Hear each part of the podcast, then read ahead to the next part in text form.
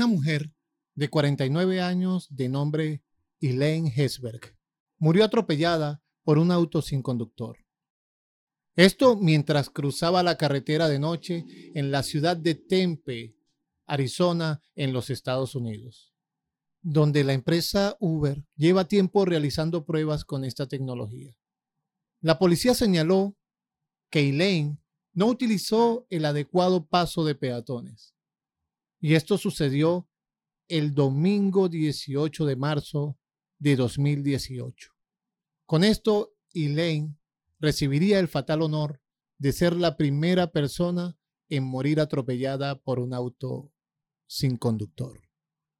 El director ejecutivo de Uber, Dara Khosrowshahi, declaró que la muerte de Elaine supone una triste e increíble noticia.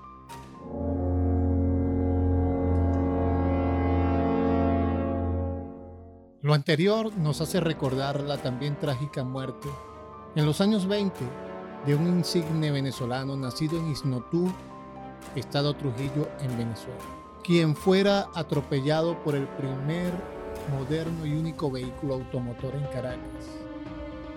Al cruzar la calle, el emblemático, querido y apreciado hombre de ciencia y medicina, el que se convertiría en el santo del pueblo, el doctor José Gregorio Hernández.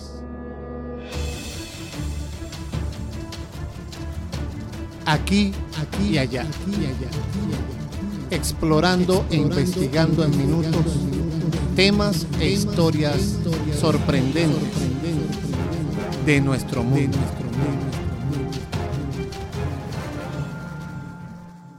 La mañana del día que iba a morir el doctor José Gregorio Hernández, este se encontraba celebrando 31 años de haber aprobado su examen de grado en la Facultad de Medicina. La tarde anterior se había firmado en Versalles el tratado que oficialmente ponía fin a la Gran Guerra. Como todos los días, se levantó como siempre casi a las 5 de la mañana. Rezó, fue a la iglesia y escuchó la misa como era su costumbre. Ya como las siete y media de la mañana, regresó y comió pan untado con mantequilla, unas lonjas de queso y tomó el guarapo de papelón que tanto le gustaba, alimento que fue servido por su hermana María Isolina del Carmen. Luego se fue a su consultorio y como era su costumbre, ordenó todo, para así recibir a sus pacientes, a los cuales atendía de manera gratuita. La tarde transcurrió en sus quehaceres médicos normales, pero aproximadamente a las 2 de la tarde, cuando el doctor José Gregorio Hernández estaba en su consultorio, repentinamente le llegó una persona indicándole que tenía un familiar muy grave. Este salió de su consultorio para dirigirse a atender a dicha paciente. Al querer pasar la calle, sucedió el trágico accidente que le cegaría la vida. El hombre que conducía el auto era Fernando Bustamante, de tan solo 28 años de edad.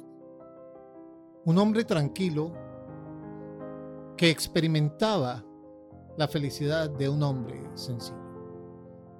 Bustamante poseía un taller mecánico, estaba casado, tenía dos hijos y su esposa estaba de nuevo embarazada.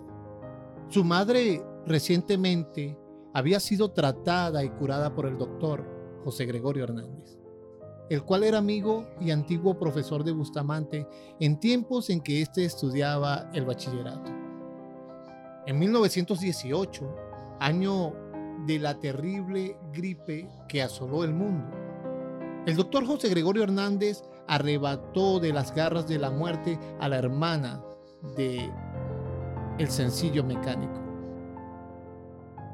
Este agradecido con el noble galeno le pidió ser el padrino del hijo que estaba por nacer, honor que el doctor José Gregorio Hernández había aceptado muy conmovido. En la declaración de Bustamante contó que al rebasar el tranvía y pendiente de un muchacho que venía en sentido contrario cargando una carretilla e introduciendo la marcha de tercera velocidad y tocando constantemente la corneta por si alguien bajaba del tranvía repentinamente. De repente vio a alguien que inesperadamente se puso al frente. Él intentando no aporrearlo, giró el volante a la izquierda, pero ya era tarde. El guardafangos de su auto había golpeado la pierna de esta persona, que por el impacto fue a dar a varios metros adelante. Cuenta que se detuvo a ver si la persona se había levantado, pero lo vio en el suelo y de inmediato reconoció al doctor José Gregorio Hernández. Y como eran amigos y tenía empeñada su gratitud para con él, por los servicios profesionales que gratuitamente le había prestado. Se lanzó del auto y lo recogió, a la vez ayudado por una persona desconocida para él. Lo introdujo dentro del carro con el interés de prestarle los auxilios necesarios. Lo llevó tan ligeramente como pudo al hospital Vargas. Habló con el policía de guardia y le explicó lo que había sucedido. Rápidamente se acercó a un interno y entre todos llevaron al doctor José Gregorio adentro. Como en ese momento no había ningún médico en el hospital, fue inmediatamente a buscar al doctor Luis Racetti, otro eminente médico venezolano, encontrándolo en su casa, pero luego, al llegar de nuevo al hospital, un sacerdote que venía saliendo les dijo, el doctor José Gregorio Hernández ha muerto. Cuando sucedió el fatídico accidente, el reloj apenas marcaba las 2 y 15 de la tarde. El coronel Batista como testigo contaría haber visto a Bustamante rebasar el tranvía eléctrico a unos 30 kilómetros por hora y expresó que el pobre hombre nada pudo haber hecho para evitar la colisión con el doctor José Gregorio Hernández. Poco antes también el pasajero José Antonio Ochoa dijo haber visto al doctor Hernández salir de la botica y colocarse al frente de la unidad que conducía Bustamante.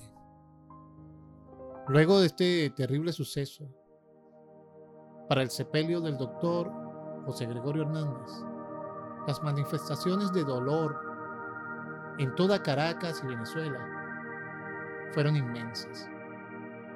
Durante la procesión había mujeres, hombres y niños llorando desconsoladamente. Un visitante extranjero que no conocía la historia del gran doctor preguntó, ¿Quién es ese hombre al que llevan con tanta pomposidad? Un asistente entre lágrimas le respondió. Ese no es un caudillo, ni un rico, ni alguien que vivió de los halagos y las frivolidades. O comprando con dinero y con oro a las personas que en este momento lo acompañan en su último recorrido por la ciudad.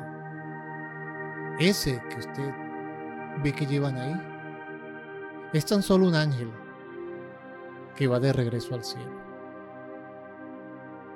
La verdad del homenaje que le rindió el pueblo al gran doctor no fue preparado, fue puro amor espontáneo de un pueblo despidiendo a quien se convertiría desde ya en ícono de humildad, ética y rectitud. Aunque nadie tiene respuesta para explicar lo sucedido ese día, cuando aún casi era inexistente el tráfico automotor y con velocidades tan bajas. ¿Cómo pudo haber sido atropellado el insigne médico?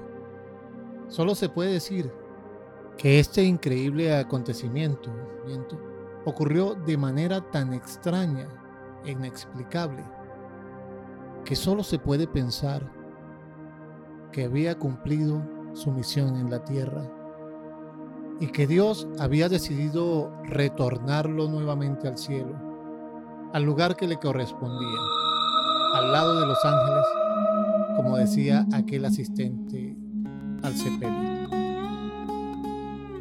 Relataría 30 años después Fernando Bustamante. Ni él pudo ver el carro, ni yo lo pude ver a él.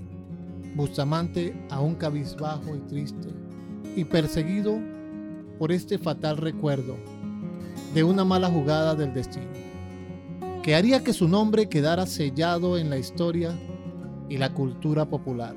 Por cierto, esta declaración se la hizo al entonces joven reportero y hoy en día también recordado Oscar Llanes, en una entrevista que le concedió a este para el periódico para el cual en ese momento laboraba, pero con la expresa condición que no fuera revelada su identidad. Solo podemos decir paz, paz, gran doctor, paz, paz, paz, gran doctor. Hoy que has sido elevado a santo por la iglesia. Un título que aún sin eso ya tenías por derecho propio. Quien les narró, Wilman Martínez. Nos encontraremos en el próximo podcast. Hasta una próxima.